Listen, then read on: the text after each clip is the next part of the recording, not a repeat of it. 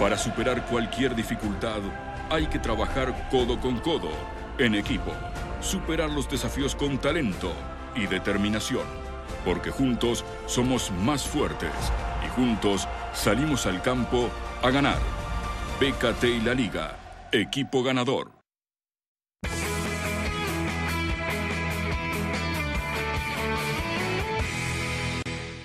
Saludos para todos y bienvenidos a Fuera de Juego. Dionisio Estrada, Alex Pareja, un servidor, Adalberto Franco con ustedes. 90 minutos en la cancha del Santiago Bernabéu el Real Madrid no pudo, lo intentó y no pudo hacerle gol al conjunto del Cádiz que se ha defendido muy pero muy bien. Lo platicamos con Dionisio. ¿Qué pasa, Dionisio? ¿Cómo andas? Muy bien, gracias, Adal. También un rato más a Alex Pareja. Habíamos dicho que el primer tiempo no sentíamos tan grosera la postura del equipo de Cádiz en cuanto a defensa, pero ya el segundo tiempo, no solamente por iniciativa, sino porque el Real Madrid lo termina metiendo prácticamente en su área el equipo de Cádiz, intentó el, cuadro dirigido por Ancelotti, aquí veíamos esta llegada en la primera parte, eh, una llegada por izquierda del propio Vinicius, que vamos a ver este, adelante, el disparo de Valverde, gran lance del portero para evitar la queda de su marco, pero en el segundo tiempo, aunque el Madrid jugó más profundo, en ese último toque, ya sea para ceder a un compañero o para definir, no fue claro, un equipo que se le indigestó, se le incomodó y que le fue a sacar y arrebatar este, dos puntos de, eh, bueno, o sea, no le permitió que ganara los otros dos puntos y le terminó arrebatando un punto con este empate entre el Madrid y el Cádiz. Sí. Insisto, aquí veíamos todavía algunas llegadas del Madrid, pero faltaba ese toque preciso y fino para poder entonces definir, ¿no? No tuvo la puntería, no tuvo la suerte este disparo que se iba apenas Negredo, por ¿eh? un costado de Negredo, sí, correcto, Alex. Con un Real Madrid que tuvo nueve disparos a portería, nueve disparos a portería, ninguno de ellos en el fondo de las redes. Todavía al final, algo de polémica, Alex, porque aquí Benzema pedía penal. Eh, ¿Qué tal? ¿Cómo estáis de nuevo? Yo no creo que sea penal. Hay un ligero toque, pero eh, Benzema continúa la jugada y al final, en, en la acción que cuenta que es en el remate, es el propio jugador francés el que patea al piso. Eh, por eso sí que había ese intercambio de pareceres entre Benzema y la defensa del Cádiz, especialmente en Fali, pero al final empate a cero. Fijaos en la posesión, ¿eh? 82% favorable al Real Madrid. Este era el partido que todo el mundo sabía que el Cádiz tenía en la cabeza. Si Negredo hubiera metido esa, pues en la jugada le hubiera salido redonda a Álvaro Cervera, pero lo, normal hoy, hoy es de ese tipo de partidos que de 10, uno acaba en empate como hoy, uno lo gana el Cádiz y los ocho restantes son victorias fáciles para el Real Madrid, pero por eso nos gusta tanto el fútbol, porque eh, la lógica y este juego no van tan de la mano como pensamos. Ningún remate a portería por parte del conjunto del Cádiz. Cero, cero. Y ha sacado un punto importantísimo cuando en la previa, y, yo era uno de ellos, decía, es que no debería de haber demasiada complicación o posición por parte del Cádiz como para que el Real Madrid no pueda sacar los tres puntos. Lo intentó, ingresó Jovic en el segundo tiempo, intentaron modificar algo Dionisio, pero el Real Madrid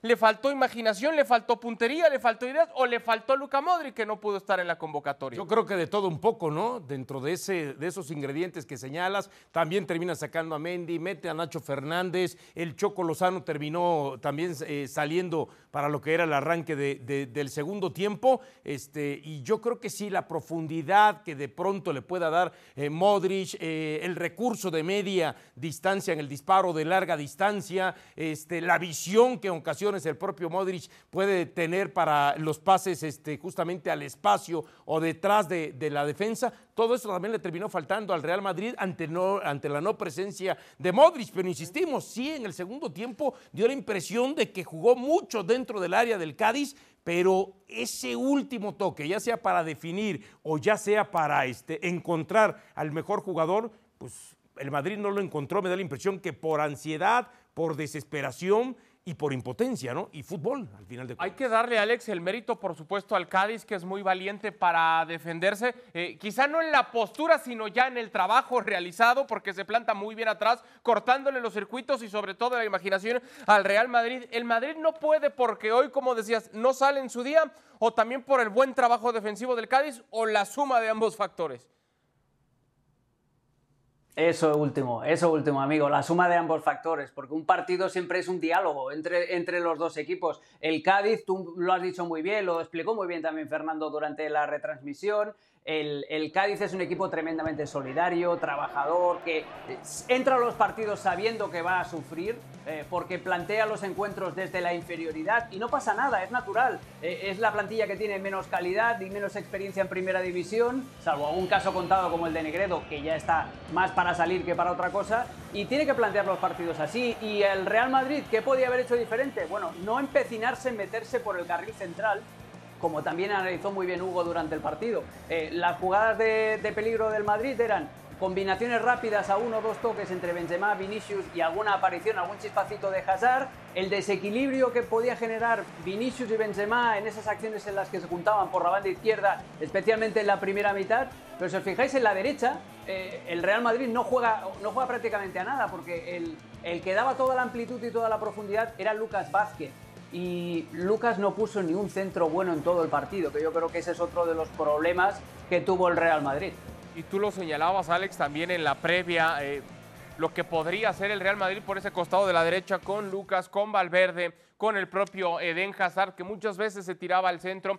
Decía Dionisio al medio tiempo a ver si Ancelotti se animaba a aventar a Benzema y a Jovic, los dos, eh, los dos nueves al mismo tiempo en la cancha. Así fue pero sigo sosteniendo esa idea de inicio que el Real Madrid se queda sin ideas, falto de imaginación y hablabas también de, ese vértigo que le solía poner el Madrid en los últimos partidos, esa intensidad que hoy no vimos. ¿eh? No, y además, eh, decía Alex hace un momento el tema de jugar a uno o dos toques, muchos lapsos del partido contra el Atlético de Madrid tenía posesiones largas y esas posesiones largas no era un fútbol semilento, era un fútbol de prácticamente recibo, toco, me muevo y vuelvo a recibir o encontrar este, justamente al jugador eh, mejor colocado y así terminó mareando al Atlético de Madrid. Hoy le faltó explotar más en ese sentido este, al Real Madrid para volver loco al equipo del Cádiz. Y cuando sobre el final del partido pudieron haberse encontrado y, haberse conectado por ahí Jovic con Hazard, se terminaron, este, tenían una clara, terminaron tardándose en tocar y vino el cierre del defensa para impedir que esa jugada este, pudiera lograr este, progresión. Entonces, un Madrid que, insisto, no sé si porque sea el penúltimo partido del año, porque viene el partido de mitad de semana, pero yo hoy lo sentí bajo en revoluciones y bajo en el cambio de ritmo de juego te da la impresión, Alex, que el Real Madrid eh, desperdicia los primeros 45 minutos para buscar su décima primera victoria de manera consecutiva? ¿No sentiste sobre todo? Porque ya en, los minutos finales uno entiende, ¿no? Esa intensidad que le empieza a meter Benzema, el propio, el propio Vinicius, Hazard, que ya como que se metió un poco más al encuentro. ¿No te quedas con esa sensación que el Real Madrid desaprovecha los primeros 45 minutos? Hay una, hay una diferencia, y, es que en la primera parte el Cádiz contaba con el Choco Lozano. Y, y, era un peligro al contragolpe. O sea, jugar en la primera parte para el Cádiz con el Choco Lozano te da esa opción de decir, bueno, le entrego la pelota y salimos al espacio a correr como locos, que luego no sucedió prácticamente en ningún momento, pero estaba ese, esa amenaza y el Real Madrid sabía que el partido iba a ser largo, que lo tenía que masticar y que sobre todo no tenía que caer en la trampa del Cádiz, que era esa precisamente, de, esperar a que el Real Madrid fuera con todo hacia adelante para que el Choco tuviera espacio y pocos hombres en, su camino hacia la portería. ¿Qué pasa en la segunda parte? Primero, que el Madrid tiene que meter una marcha más porque está jugando en casa y tiene que eh, seguir intentando eh, ese triunfo, pero también se da cuenta de que el Cádiz ya no amenaza tanto al contragolpe, porque Negredo no podía tirar las carreras. De hecho, la oportunidad de Negredo se la fabrican. Se creo que es sobrino el que, el que se pega el sprint, porque él ya no puede correr eh, en ese tipo de instancias. Entonces yo creo que es una mezcla de las dos cosas, que el Real Madrid sabía que en la primera parte, eh, que el partido iba a ser largo y que no se podía volver loco y que encima el Cádiz contaba con la amenaza al espacio del Choco Lozano. En la segunda esa amenaza desaparece y la urgencia del Real Madrid también crece, por eso lo hemos visto más atrevido y al final jugaba ya prácticamente un 4-2-4 con, con Hazard de extremo mentiroso, con Vinicius también de extremo con diagonales y con los dos delanteros. Bueno, pues no le alcanza al Real Madrid y se corta esa racha de 10 victorias de manera consecutiva. Escuchamos reacciones al término del compromiso. Habló Lucas Vázquez, que hoy tuvo la oportunidad de arrancar el compromiso. Que me imagino que está dándole vueltas todavía al partido. Se rompe esa racha de 10 partidos consecutivos ganando en un encuentro en el que era imposible para vosotros encontrar los espacios con esa defensa del Cádiz. ¿Cómo has visto el partido? Lucas, ¿qué tal? Muy buenas. Buenas. Bueno, eh, creo que lo ha resumido bastante bien. Creo que hemos dominado el partido de principio a fin. Eh, quizás nos, nos, faltó un poquito de, de, de fluidez en el, último tercio de campo, donde quizás pues, no conseguimos eh, andar finos y luego sí que es verdad que tuvimos alguna ocasión clara, pero en el fútbol hay días que, que, entra, otros días que no entra y hoy pues tocó que no, que no quiso entrar. Porque entiendo que esperabais un partido eh, tal y como hemos visto, ¿no? con, sí. el, con el Cádiz muy cerrado atrás, eh, intentando la velocidad en la circulación de, de, balón. Dices que os ha faltado esa frescura. ¿Qué más para, para, poder conseguir ese tanto? Bueno, creo que un poco eso, ¿no? Creo que eh, sabíamos el partido que iba a ser, sabíamos que lo que ellos nos iban a plantear aquí en el Bernabéu.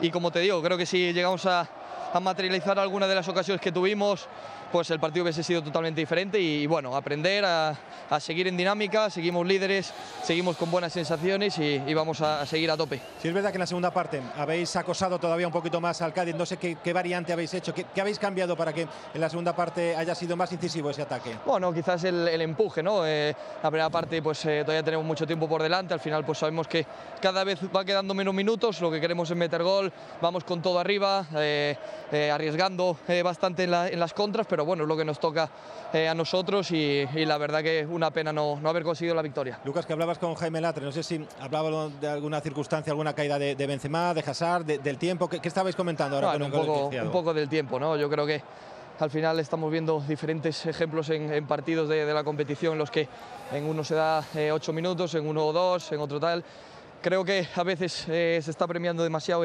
ese parar el juego, ese, eh, esas pérdidas de tiempo y bueno, no, no, es una, no es para nada una excusa, pero creo que hay que tenerlo en cuenta también. Lucas, aún así el colchón eh, al frente de la tabla sigue siendo importante para vosotros. Bueno, no nos fijamos en eso, nos fijamos en nosotros, queremos seguir en esta dinámica, como te digo, creo que el equipo está haciendo un, un primer tramo de temporada muy bueno y vamos a seguir trabajando para que dure hasta el final y, y al final pues brindarle a, a toda nuestra gente eh, títulos que eso es lo que les gusta y lo que nos gusta a nosotros. Por cierto, has terminado bien, que ha habido un momento cansado, que levantabas solamente cansado. Vale. Son palabras de Lucas Vázquez al término del compromiso, hablando sobre esa sensación que le queda, porque agrega poco el árbitro, sobre todo porque ya eh, en varios partidos están agregando 6, 7, 8 minutos, quizá estaba pidiendo algo más. Eh, me da la sensación que podían haber agregado 35 minutos y ni aún así el Real Madrid iba a poder conseguir el gol. Qué bueno que dices eso porque me surge la pregunta entonces, ante partidos así, ¿se necesita un hombre como Haaland?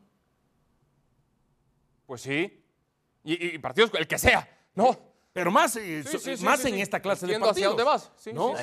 ¿Eh? Más en, en, esta clase de partidos, ¿no? O sea, a, aquí nos damos cuenta que eh, le hace, y yo lo, lo dije eh, eh, entre semana en algún espacio, a veces me da la impresión que aunque Benzema ha encontrado la asociación con Vinicius en este, eh, en este torneo, sí hay partidos donde Benzema necesita más de la asociación de, de, de Vinicius de alguien más. Sí. Y no sé si en ese aspecto, pudiera uno pensar en el tema de Haaland. ¿no? Sí, me llama la atención ya para cerrar, Alex, e, es que tú ves a los últimos cinco rivales del Real Madrid que te hacían pensar que podían cortar esa racha de victorias consecutivas. El Atlético, el Inter en Champions, la Real Sociedad, el Athletic Club, el mismo Sevilla. Parecía que el Real Madrid podía romper esa racha, de esa seguidilla de victorias antes, no contra el Cádiz, ¿no?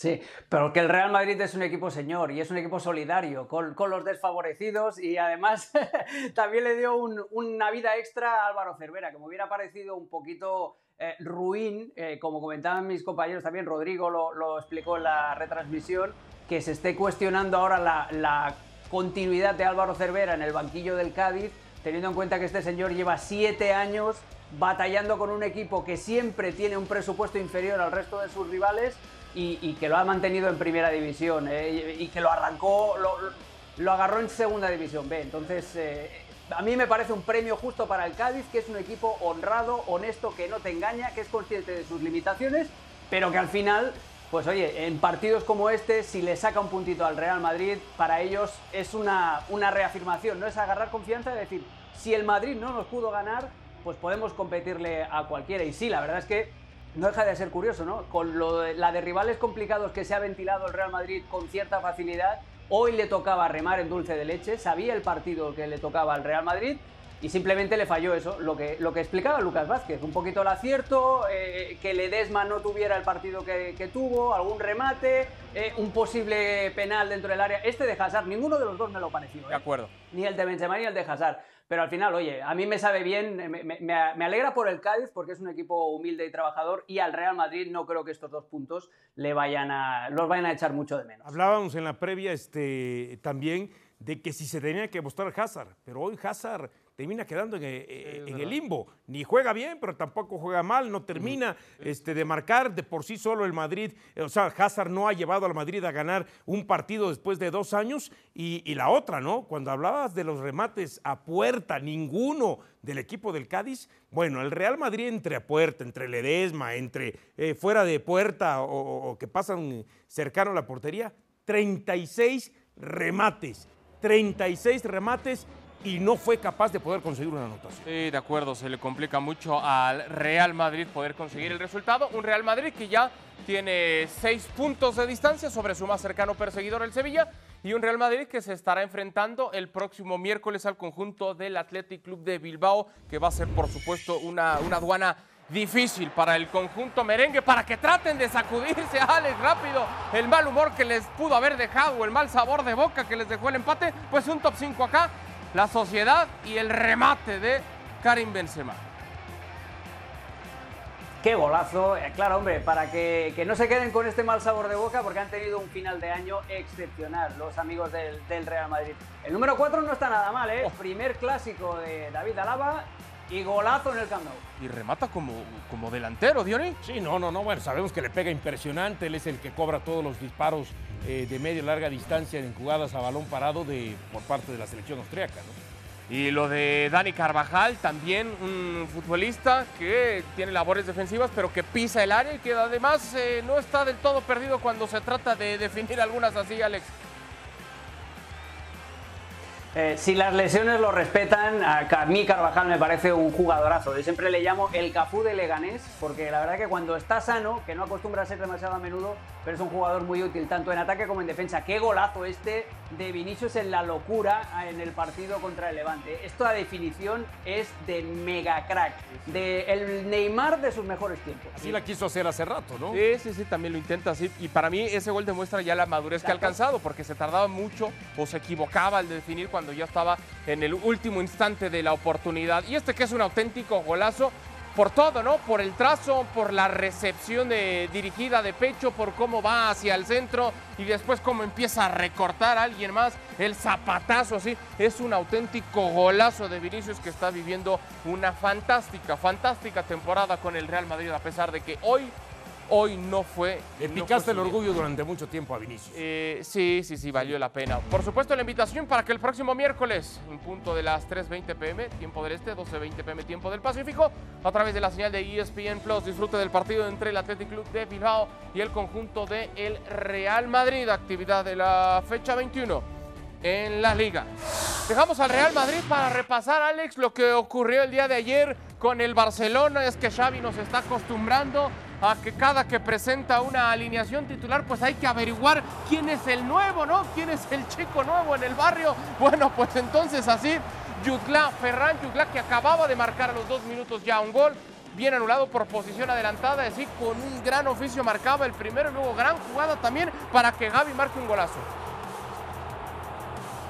El Baby Barça, Jutgla también interviene en esta jugada, esta jugada de Gaby. La recepción la hace con la izquierda, la verticalidad. Fíjate la diagonal que le tira Jutgla para limpiarle el espacio, el golpe de cadera de Gaby. Gaby hizo ayer un auténtico partidazo. Y Jutgla, eh, curioso, ¿eh? hasta hace unos meses era el capitán del filial del español. Sí, de acuerdo. Como dicen los entrenadores, hay varios clichés que a mí me gustan. Tiene, tiene cositas, ¿eh? Tiene cositas este Jude Club. Pero luego el- el Barça también tiene cositas en los segundos tiempos. No sé qué le pasa. Llegaba Morente con el 2 por 1 y Milla con el 2 por 2 Sí, y, y- y eso es de las cosas que, que tiene que trabajar justamente Xavi, ¿no? El mantener un ritmo durante los 90 minutos, y no caer en desconcertaciones, eh, tal como pasó ahora, ¿no? Del 2 a 0 al 2 a 2, y que lo termina ya ganando justamente sobre los últimos cinco minutos del partido con esta anotación. Y- Golazo ahí, ¿eh? Y que se reclama, no sé si coincidas, ahí, en ese momento, eh, fuera de juego, Alex. Sí, parece que sí. Lo que pasa es que el árbitro lo, y el VAR lo revisaron y no lo debieron de ver claro. Qué jugadón de Gaby, el remate de Nico. Los chicos están dando la cara en el Barça. Hablemos ahora de lo que ocurrió en el duelo entre el Sevilla y el Atlético de Madrid. Partido en el que los dos, sobre todo en los primeros 45 minutos, fueron reservados, cautos, pero que se abre la lata así con este zapatazo. Es un auténtico golazo, cortesía de Rakitic, No, no, no, impresionante el disparo ¿no? ¿Cómo debe extrañar? Eh, yo quiero pensar Barcelona esta clase de, disparos. Después empataría justamente el Atlético de Madrid a lo cholo, bien el tiro de esquina, jugada balón parado, ¿no? Y ahí termina justamente apareciendo Felipe para conseguir el 1 a 1. Pero después eh, terminó muriendo también el Atlético de Madrid, tal como muchas veces ha matado a lo largo de, del torneo, a lo largo de la carrera del Cholo eh, con el Atlético de Madrid. En esta jugada, ya cuando el partido se moría, ¡pum! Viene la anotación, ¿no? Sí, no sé, Alex, si puede hacer algo, es exigirle mucho, pero es el palo del arquero. No sé si Jano Black podía hacer algo después de, la, de que se levanta muy rápido tras el travesaño. Aunque el Atlético en los minutos finales lo buscó, lo buscó, lo buscó y al final lo pagó carísimo. Sí, porque en la segunda parte yo comenté el, partido en inglés y en la segunda parte el Atlético de Madrid fue infinitamente superior al Sevilla. Incluso tuvo esta oportunidad de, de, reguilón prácticamente ahí de, de Joao Félix eh, con, con, el disparo al larguero, pero el Cholo Simeone se ha enfadado. Además es la primera vez desde que el Cholo entrena al Atlético de Madrid que su equipo pierde tres partidos consecutivos. Sí, de acuerdo, no la está pasando nada bien el Cholo, siendo muy intermitente el Atlético de Madrid, tanto en Champions como también en la Liga. Hay una situación con Luis Suárez, a mí me podrán decir, cualquier futbolista siempre se va enojado, ¿no? Con bronca cuando es sustituido, pero ya luego ese berrinche de Luis Suárez, lo que empieza a gritarle a Diego Pablo el Cholo Simeone, eso no corresponde, incluso vaya al banquillo, ahí sigue haciendo el berrinche. Tú puedes estar molesto, puedes estar muy enojado, pero debe de haber hasta cierto límite, ¿no? Y, claro. Pues, y aparte, no es como que el Cholo hizo una locura en su movimiento, ¿no? No, no, no, no, no, insistimos, ¿no? Entendemos que los jugadores se pueden enojar y se pueden molestar cuando salen porque quieren jugar los 90 minutos, pero hay reacciones que ya pasas la línea y, que lamentablemente no son buenas eh, en ese sentido. Ahora, ojo, ¿no? Con el tema del Sevilla. A ver, el mejor porcentaje en toda la historia del club la está teniendo ya Lopetegui, con más del 58%, por supuesto, de los puntos conseguidos. Y además, después del Inter de Milán, cierra el año como el equipo eh, con más victorias en, en, casa, 17 en total contra 18 del Inter en Europa, ¿no? Y agrégale que es segundo, pero con un partido todavía menos, ¿no? Un partido pendiente, Alex. Sí, contra el Barcelona, que, va a ser un partido también que va a acabar de definir, pero yo creo que la gran virtud del Sevilla en este tramo, especialmente en este tramo de, la temporada, es ganar los partidos en los que no se merece ganar. El, otro día contra, contra el Athletic Club, eh, el Athletic da dos palos, tiene eh, un chorro de, disparos entre los tres palos y es incapaz de marcar. Y prácticamente con el golazo de Delaney eh, ya encontró, encontró petróleo. Eh, es, un Sevilla que depende mucho de la inspiración individual, sobre todo de, la banda izquierda de Ocampos y de, y de Acuña, que ayer regresaron. Acuña se volvió a lesionar, por cierto. Pero lo, más llamativo del conjunto de Lopetegui es eso, que de momento está ganando partidos como el de ayer o como el del Athletic Club que no merecía ganar y eso le mantiene en la pelea. La suerte que no tuvo en la Champions, donde tenía un grupo accesible y se quedó fuera, la está teniendo ahora en la liga.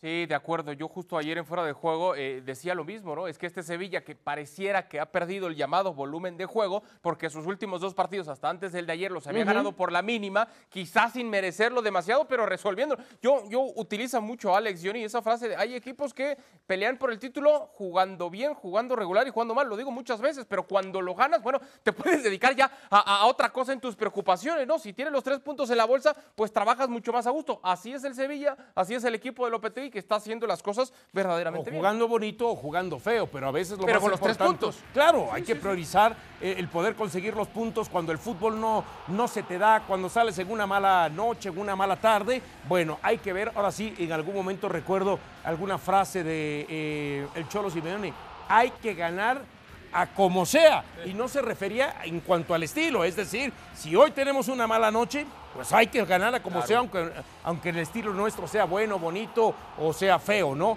Ahora, En el caso del Sevilla, yo comentaba justamente antes del arranque del torneo eh, y lo comentamos también este, en, un- en una dinámica que tuvimos justamente en Fútbol Center y también en su momento en Jorge Ramos y su banda, que alguno que pudiera sorprender o estar dentro de esa carrera, cuando contemplabas al Madrid, al Barcelona y al Atlético de Madrid, era justamente el Sevilla, ¿no?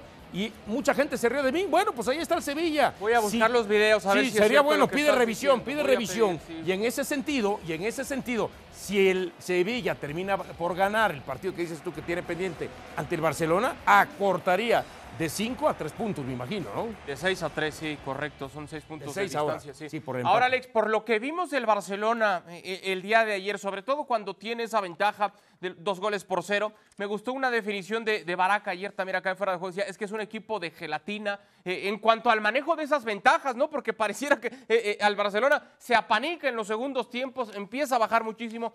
Pero el de ayer es el mejor partido del Barça con Xavi.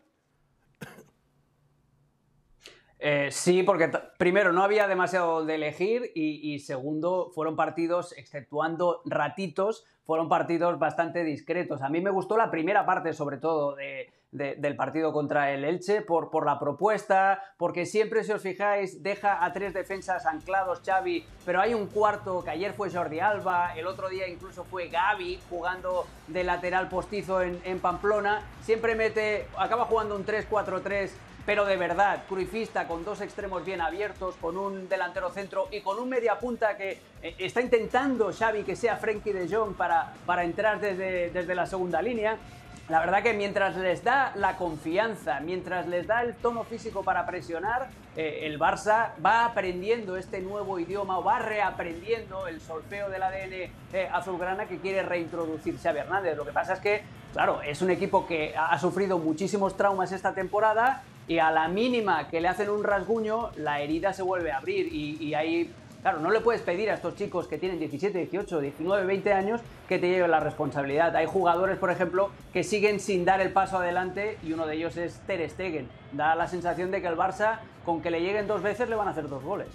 Sí, de acuerdo. También el guardameta ha dejado mucho que desear, sobre todo por el nivel al que nos tenía acostumbrados. Y aunque los jovencitos cuando son cuestionados en, en entrevistas y les preguntan sobre si sienten ese peso, porque son los que pareciera están sacando a flote el equipo, lo niegan, ¿no? Dicen, es trabajo de equipo, todos. La realidad es que son los jovencitos, los, los es una muchachos manera de ¿eh? sacudirse esa presión. Es una manera también de sacudirse esa presión, ¿no? Decir, bueno, no me estén cargando a mí a estas alturas, 17, 18 años, ¿no? Es un trabajo de equipo y es una manera ellos de poder entonces sacudirse y de compartir, porque hay que, hay que comentarlo. A ver, los, los, este, las vacas sagradas del vestidor tienen que dar la cara justamente, eh, no en esta clase de partidos, en cualquier partido, ¿no? Sí, de acuerdo. Y ahora que hablas de, de los hombres de experiencia, de Piqué, no sé si compartas, Alex, es que se habla mucho de Piqué cuando está en el terreno de juego, cuando no está, aunque ayer Araujo no da un buen partido, no da el mejor de ellos, pero cuando no está, como que no se habla tanto, y cuando sí está, como que es que, que necesita este Barcelona la mejor versión de Gerard Piqué. Otra vez lo digo, son los jovencitos, aunque no quieran, son los jovencitos los que están sacando a flote este Barcelona.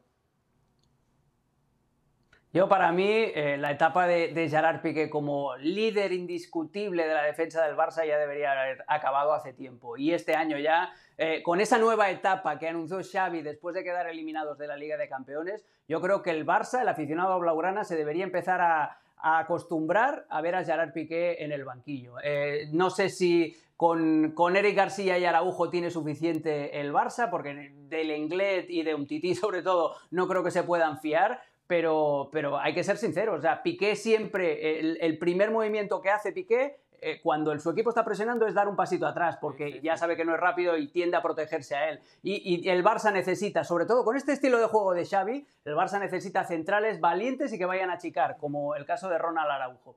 Pues el Barcelona tendrá otra prueba complicada el próximo martes cuando visiten al conjunto del Sevilla, partido que usted podrá disfrutar a través de la señal de ESPN Plus, los horarios ahí en pantalla y por supuesto ya lo sabe, tenemos siempre una cita en fuera de juego. Nos vamos, Johnny, gracias. Ojalá hagan el Sevilla para cerrar la liga, Oh. para que haya competencia de algo, si no, adiós.